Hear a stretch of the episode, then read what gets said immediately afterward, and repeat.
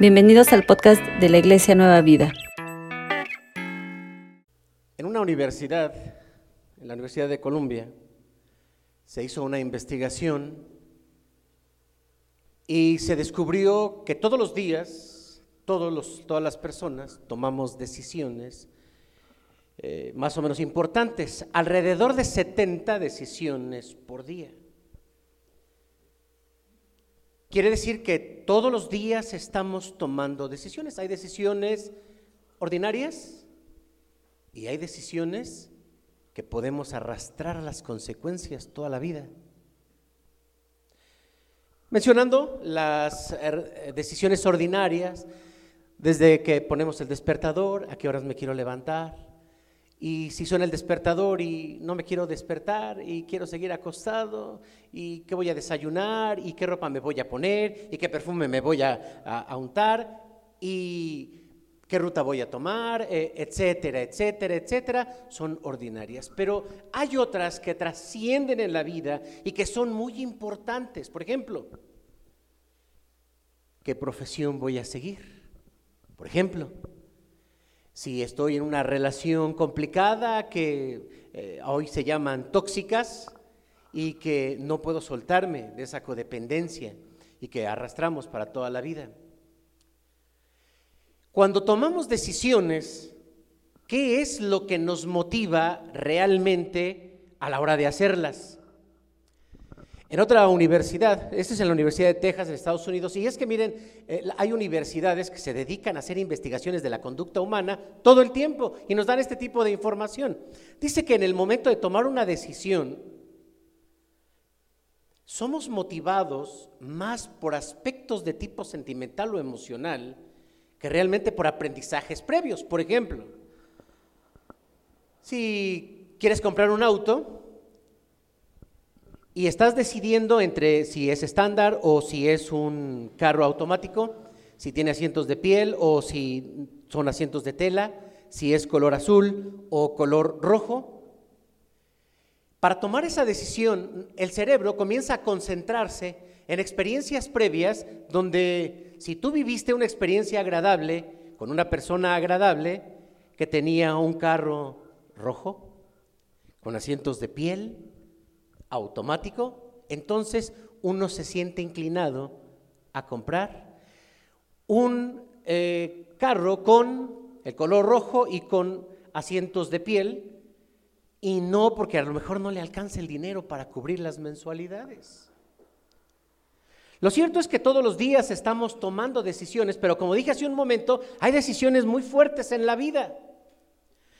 Una mujer de nombre Bronnie Ware enfermera, pasó mucho tiempo trabajando con personas eh, que ya eh, eran eh, enfermedades terminales y que tenían un pronóstico de vida de entre 3 y 12 meses. Y ella le preguntaba a los enfermos cuáles eran aquellas decisiones de las que se arrepentían en la vida. Llegó a la conclusión de que a la gente le pesan cinco cosas de decisiones, pues cinco decisiones que en la vida tomaron y que les afectó. La primera de ellas es tomar decisiones en la vida basadas en la opinión de los demás o lo que las otras personas esperan de nosotros y no en lo que nosotros realmente queremos. La segunda, trabajar demasiado al grado de sacrificar la salud y de sacrificar a la familia. Tercera, no decir o no expresar lo que uno siente, lo que respecta a sus emociones cuando está triste, cuando está enojada o cuando está decepcionada. Cuarto, perder el contacto con los amigos. Y quinto, no permitirse ser feliz sino estar postergando sus momentos de alegría y felicidad para un mejor momento. Si bien es cierto, hermanos, debemos cuidar nuestras decisiones todo el tiempo. También es cierto que debemos tener mucho cuidado cuando hablamos de la familia y de las decisiones que tomamos como familia. En la Biblia se nos mencionan algunos casos en los que la decisión de uno va a afectar a toda la familia. Recordemos la primer pareja sobre esta tierra. ¿Quién fue? Adán y Eva. Adán y Eva juntos decidieron tomar una decisión contraria a Dios. Tomaron del fruto prohibido, lo comieron y la consecuencia no solamente la sufrieron ellos, sino toda la generación ordinaria, en este caso el ser humano. En el capítulo 7 del libro de Josué se nos menciona sobre la vida de Acán, un hombre que codició lo que Dios había prohibido, botín de guerra, no lo toquen, dijo el Señor, es maldito. Pero Acán le gustó lo que vio, lo tomó, lo llevó y lo escondió en su casa. Al ser enjuiciado, fue muerto él y toda su familia. La decisión que tomó fue también dañina para toda su familia. En el Nuevo Testamento encontramos en Hechos de los Apóstoles capítulo 5 el ejemplo de Ananías y Zafira, un matrimonio que poniéndose de acuerdo engañaron a los apóstoles, pero no pudieron engañar al Espíritu Santo, y tomaron de lo consagrado a la ofrenda del Señor, que habían vendido un terreno o una propiedad, y ese día los dos murieron. Eso quiere decir que cuando yo tomo una decisión y tengo una familia, esto puede afectar demasiado a mi familia. El objetivo entonces de este mensaje, hermanos, es concientizar sobre la trascendencia de nuestras decisiones y en la forma en que nosotros, con esas decisiones, o beneficiamos a nuestra familia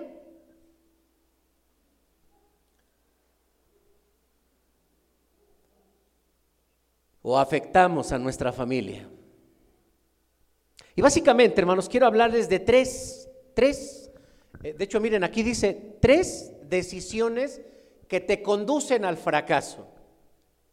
Entonces, al hablar en este tema de la familia, vamos a hablar acerca de las decisiones y de la importancia que tiene cuando éstas son tomadas por nosotros. Ahora, La vida, la vida de todos nosotros, la pareja, cuando nos sumamos, y la familia, cuando nos multiplicamos, tienen un objetivo. Este objetivo no lo planteo yo, este objetivo lo plantea la Biblia. Entonces, ¿para qué estoy aquí en la tierra? Preguntara Rick Warren, ¿para qué estoy aquí en la tierra? Y la respuesta es, fuiste creado para alabanza de su gloria.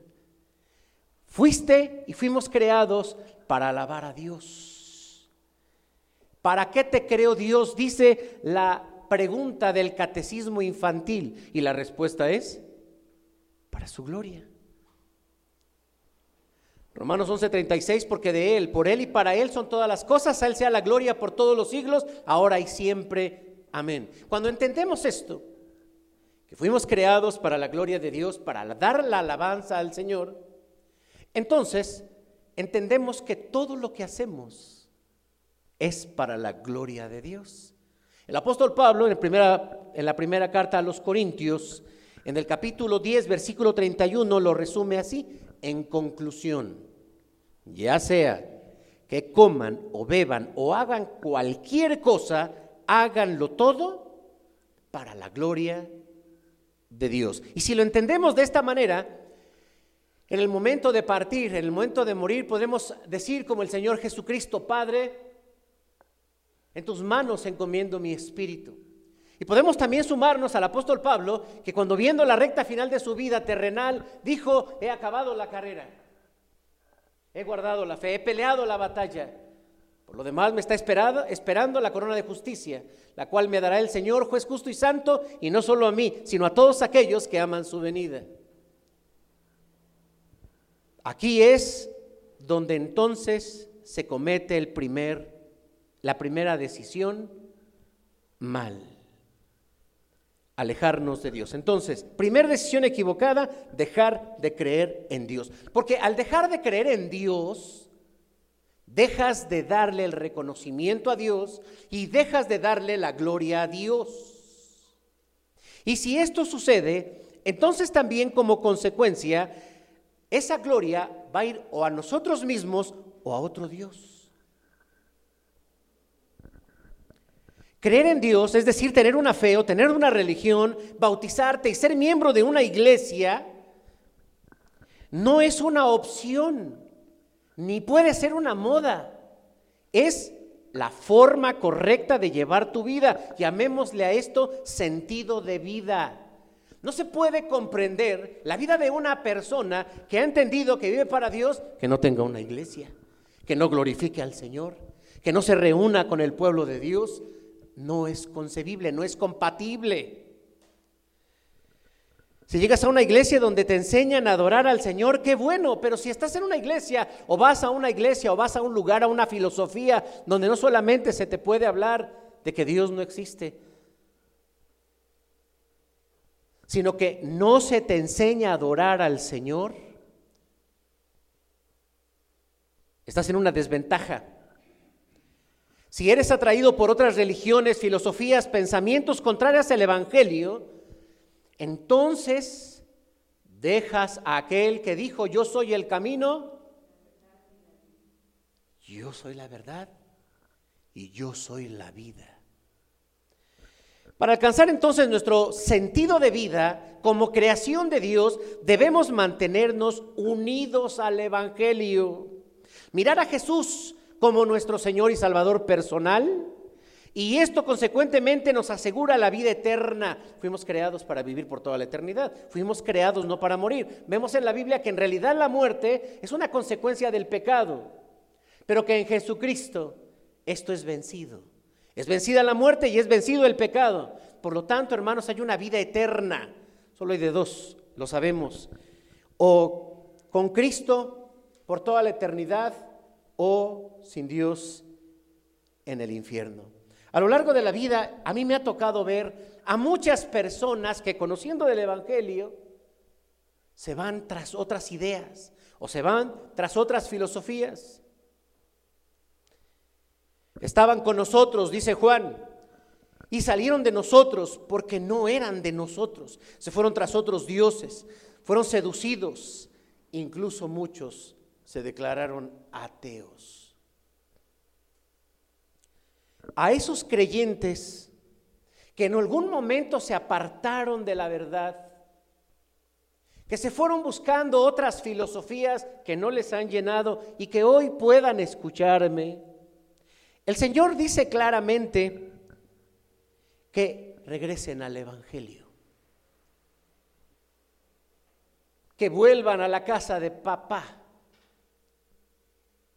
El hijo pródigo levantó su mirada al cielo y dijo, me levantaré e iré a casa de mi padre y le diré, Padre, he pecado contra el cielo y contra ti, ya no soy digno de que me llames tu hijo, hazme como uno de tus jornaleros. Pero su padre lo abrazó lo recibe con los brazos abiertos y hace una fiesta porque restituye a su hijo. El Señor te espera con los brazos abiertos si has tomado la primera decisión equivocada. En segundo lugar, ya vimos cuál es el objetivo de la vida. Es glorificar a Dios y debemos mantenernos ahí. La segunda es cuando entonces nos juntamos. ¿Sí? ¿Cuál es el objetivo de una pareja? ¿Cuál es el objetivo de una relación? Miren, en la Biblia Dios dijo, no es bueno que el hombre esté solo. Le, hallé, le haré ayuda idónea. Entonces, ¿qué es la pareja? La pareja, hermanos, es la suma de dos intereses, es la suma de dos vidas y es la suma de dos objetivos. La Biblia también nos dice, mejor son dos que uno, porque ambos pueden ayudarse mutuamente a lograr el éxito. Si uno cae, el otro puede darle la mano y ayudarle, pero el que cae y está solo, ese sí que está en problemas. Del mismo modo, si dos personas se recuestan juntas, pueden brindarse calor mutuamente, pero ¿cómo hace uno que está solo para entrar en calor?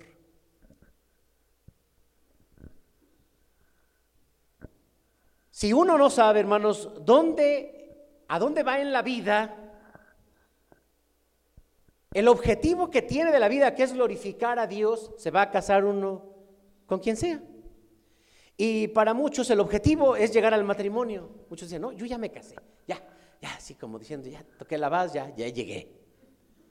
Ya. ¿Por qué ya no te cuidas? No, yo ya sí, si me quiere que me aguante. Así como estoy. Ya no tiene de otra.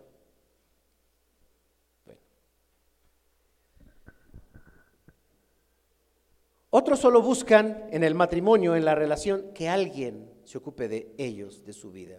Por lo tanto, la segunda decisión equivocada que lleva a la familia a tomar otras decisiones equivocadas es casarte con la persona equivocada. Alguien que no tiene tu misma fe, alguien que no tiene tus mismos objetivos, alguien que no tiene tus mismos principios. La Biblia claramente dice en relación a esto, no os unáis, no os unáis en yugo desigual con los incrédulos. Y la Biblia justifica que cuando uno toma esta decisión de juntarse con un incrédulo, se va uno a alejar de Dios. Por lo tanto, esta es la segunda decisión que conduce al fracaso casarte con la persona equivocada. Pero quiero aclarar esta parte, no, no, yo creo que en algún momento uno dice, ay, ¿cómo me siento? Ya me casé. ¿Me siento feliz o no me siento feliz? No, creo que, con él no era, porque no, no estaba muy segura. Eh, no sé qué antes me pasó ese día. Y estando en el, en el altar, yo no quería casarme. Eh, o sea, gente, estoy platicando cosas que he escuchado, ¿eh? No me refiero a ese tipo de sentimientos, de decisión. No, es a lo que dice el Señor. La única razón por la que puedes sentir que tomaste una decisión incorrecta es porque al casarte es porque te casaste con un incrédulo. Porque eso es lo que dice la Biblia. Común que suceda esto. He visto jóvenes que nacen en el Evangelio, crecen y de pronto se sienten atraídos por lo que nosotros llamamos los filisteos, que tienen otro tipo de ideas, otro tipo de fe, otro tipo de valores o de principios, se unen a ellos en yugo desigual y se apartan de la iglesia. El joven la señorita tan trabajadores que estaban en la iglesia y de pronto ya se va a casar, pero con un incrédulo. Entonces va a tomar la decisión número dos que le va a conducir al fracaso. Hay un periodo de resistencia, pero déjenme decirlo, yo admiro a otras religiones por la forma en que dice no, no, no, y el cristiano cede, está bien, dejo mi iglesia.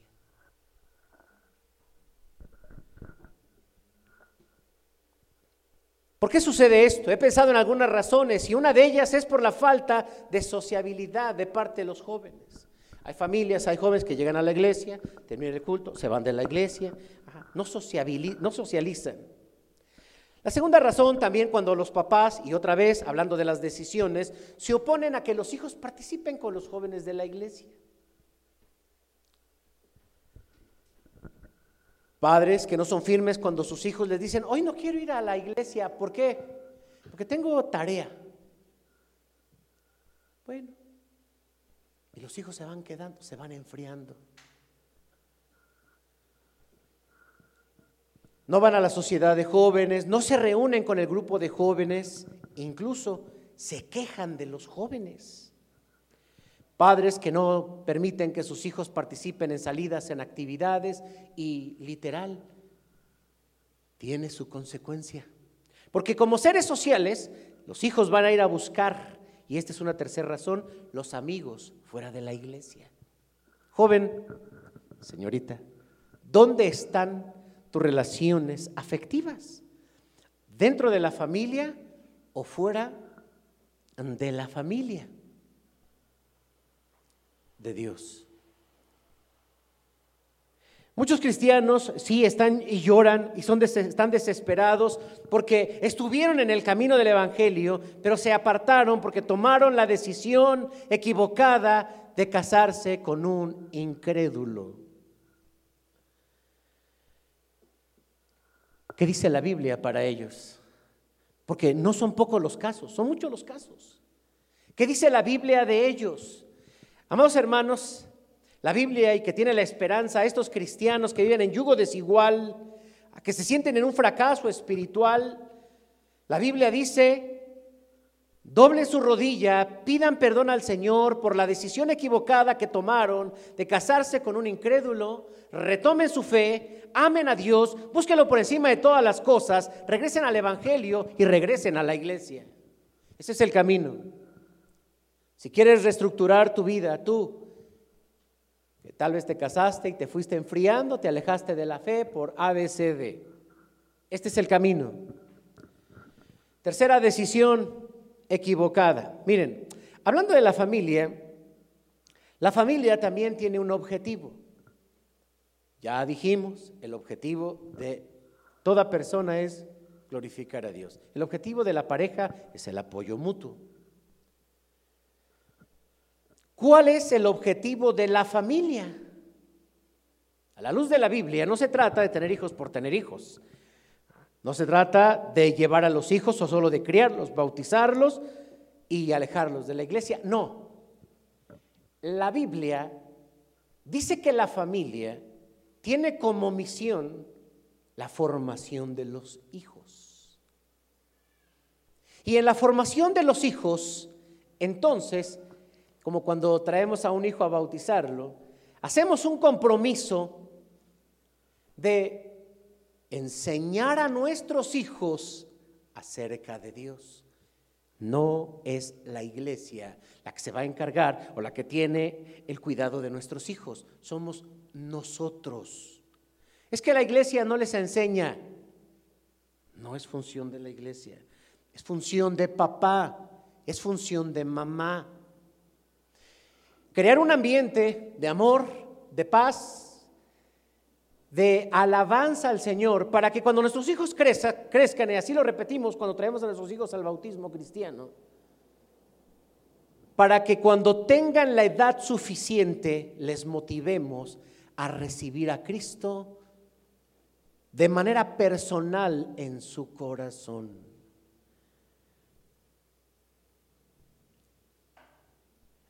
A que sirvan al Señor, a que vivan para el Señor. Que no se los diga la iglesia, bueno, no es función de la iglesia. Pero que no se lo digan los padres, entonces aquí hay un conflicto. Nuestra misión entonces es los hijos, encaminarlos a que crean en el Señor, a que sirvan al Señor, encaminarlos hacia su profesión, motivarlos en sus dones y en sus habilidades para que sean exitosos en la vida y para que glorifiquen al Señor, enseñándole los principios de fe y del Evangelio. Es triste, hermanos, escuchar cuando en la Biblia se menciona en el libro de los jueces que se levanta una generación que no conoció a Dios. Hijos que podían hablar de cualquier tema, de la sociedad, de la cultura y de otras religiones, pero no de Jehová.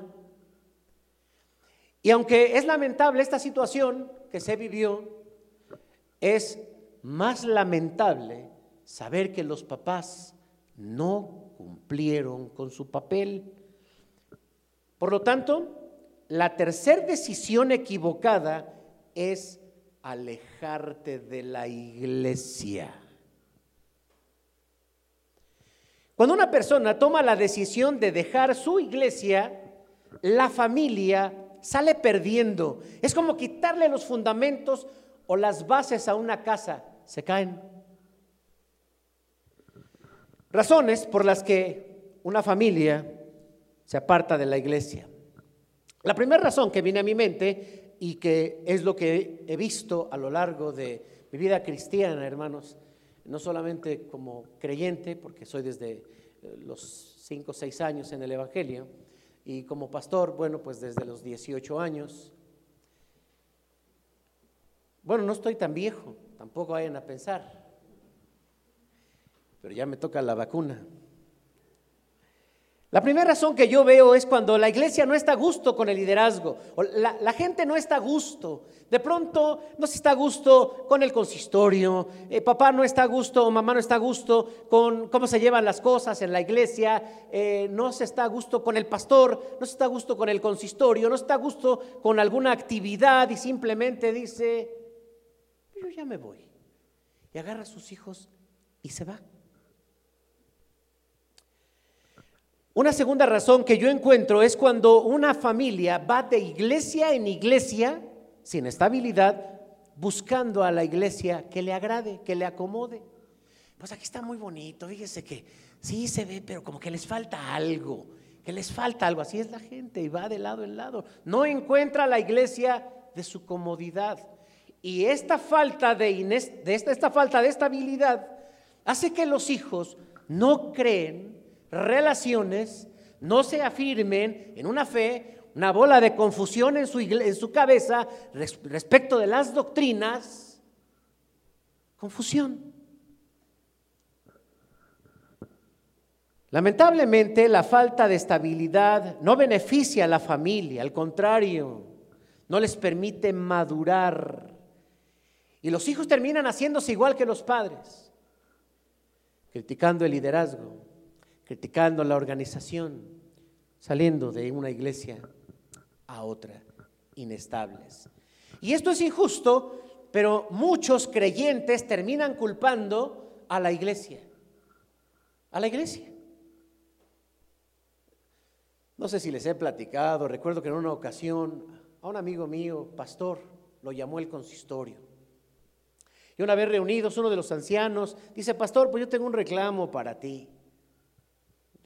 Es que mi hijo, mi hijo ya no quiere venir a la iglesia y por tu culpa, por mi culpa, sí, porque tu barba, tu barba larga está fea y mi hijo se espanta.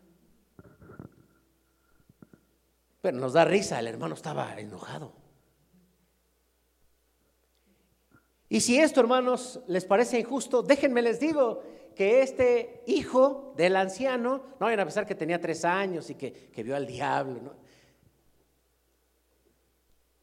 tenía 20 años.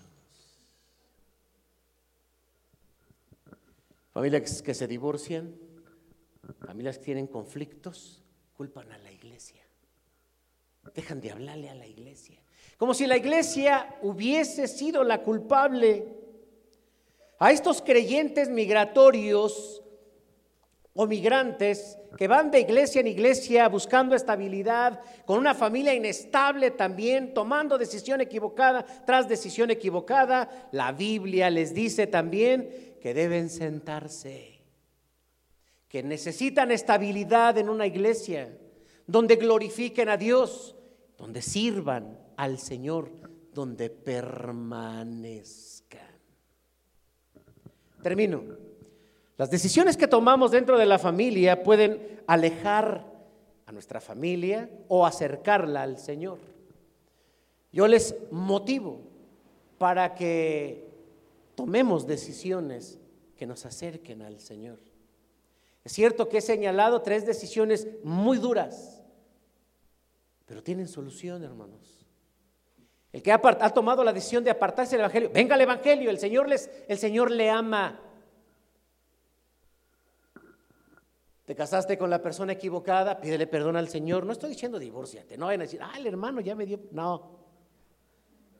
Dobla tus rodillas, dile, Señor, me equivoqué, me fui por eh, el atractivo, lo que ustedes quieran.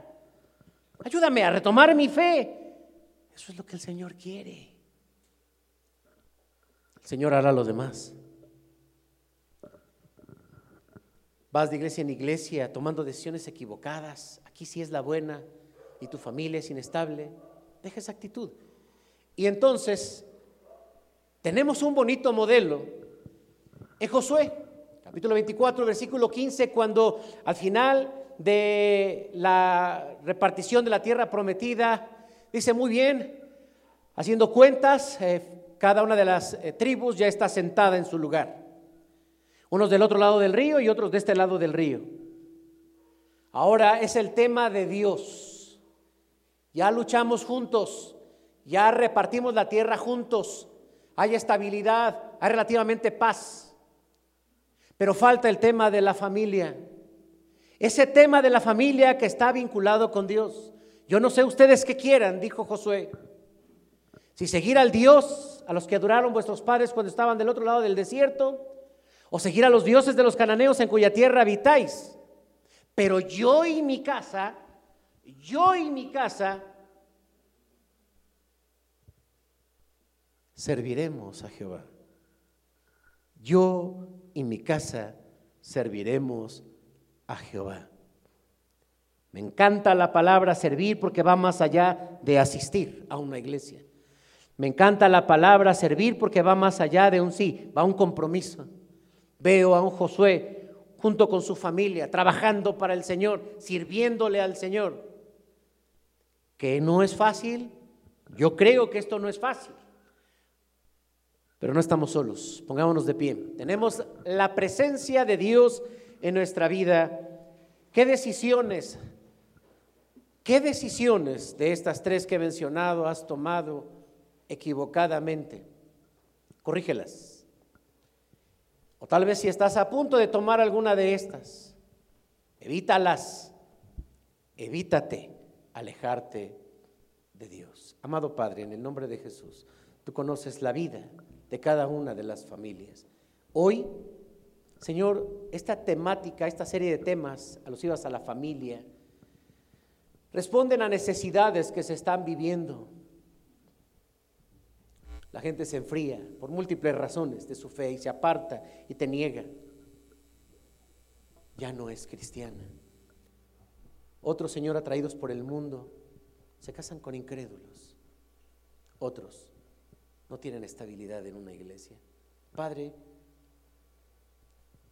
ten misericordia de las familias.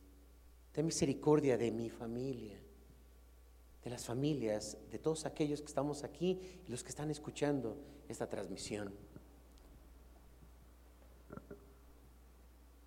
Si tú no estás con nosotros, fracasamos. Porque el fracaso en tu palabra se define como estar lejos de ti. Porque el fracaso de un hombre y de una familia es que Cristo no, sea, no sea el centro de su vida, de su adoración. Ayúdanos en aquello, Señor, que estemos debilitando a nuestra familia por nuestras decisiones. Perdónanos. Ayúdanos a vivir bajo la luz de tu Espíritu Santo, bajo la guía y la dirección de tu santa palabra que nos has dado. Luchamos, Señor, contra una presión muy grande de parte de la sociedad. Es tan atractiva. Y a veces el Evangelio tan pesado. Perdónanos y ayúdanos. Ayúdanos. Creemos en tu palabra. Creemos en las palabras que hemos aprendido hace mucho tiempo. Hechos 16, 31. Cree en el Señor Jesucristo, serás salvo tú y tu familia. Que esta promesa, Señor, sea una realidad en la vida de tus hijos y de los que creemos en ti. Lo rogamos en el nombre de Jesús. Amén. Si quieres aprender más acerca de Dios, te invitamos a seguir en nuestras redes sociales que son Spotify, INP Nueva Vida, JM, Facebook, Iglesia Nacional Presbiteriana Nueva Vida, YouTube, INP Nueva Vida, JM, Instagram, arroba INP Nueva Vida. El correo electrónico, si nos gustas contactar, es inpnuevavida, arroba gmail.com. Dios te bendiga.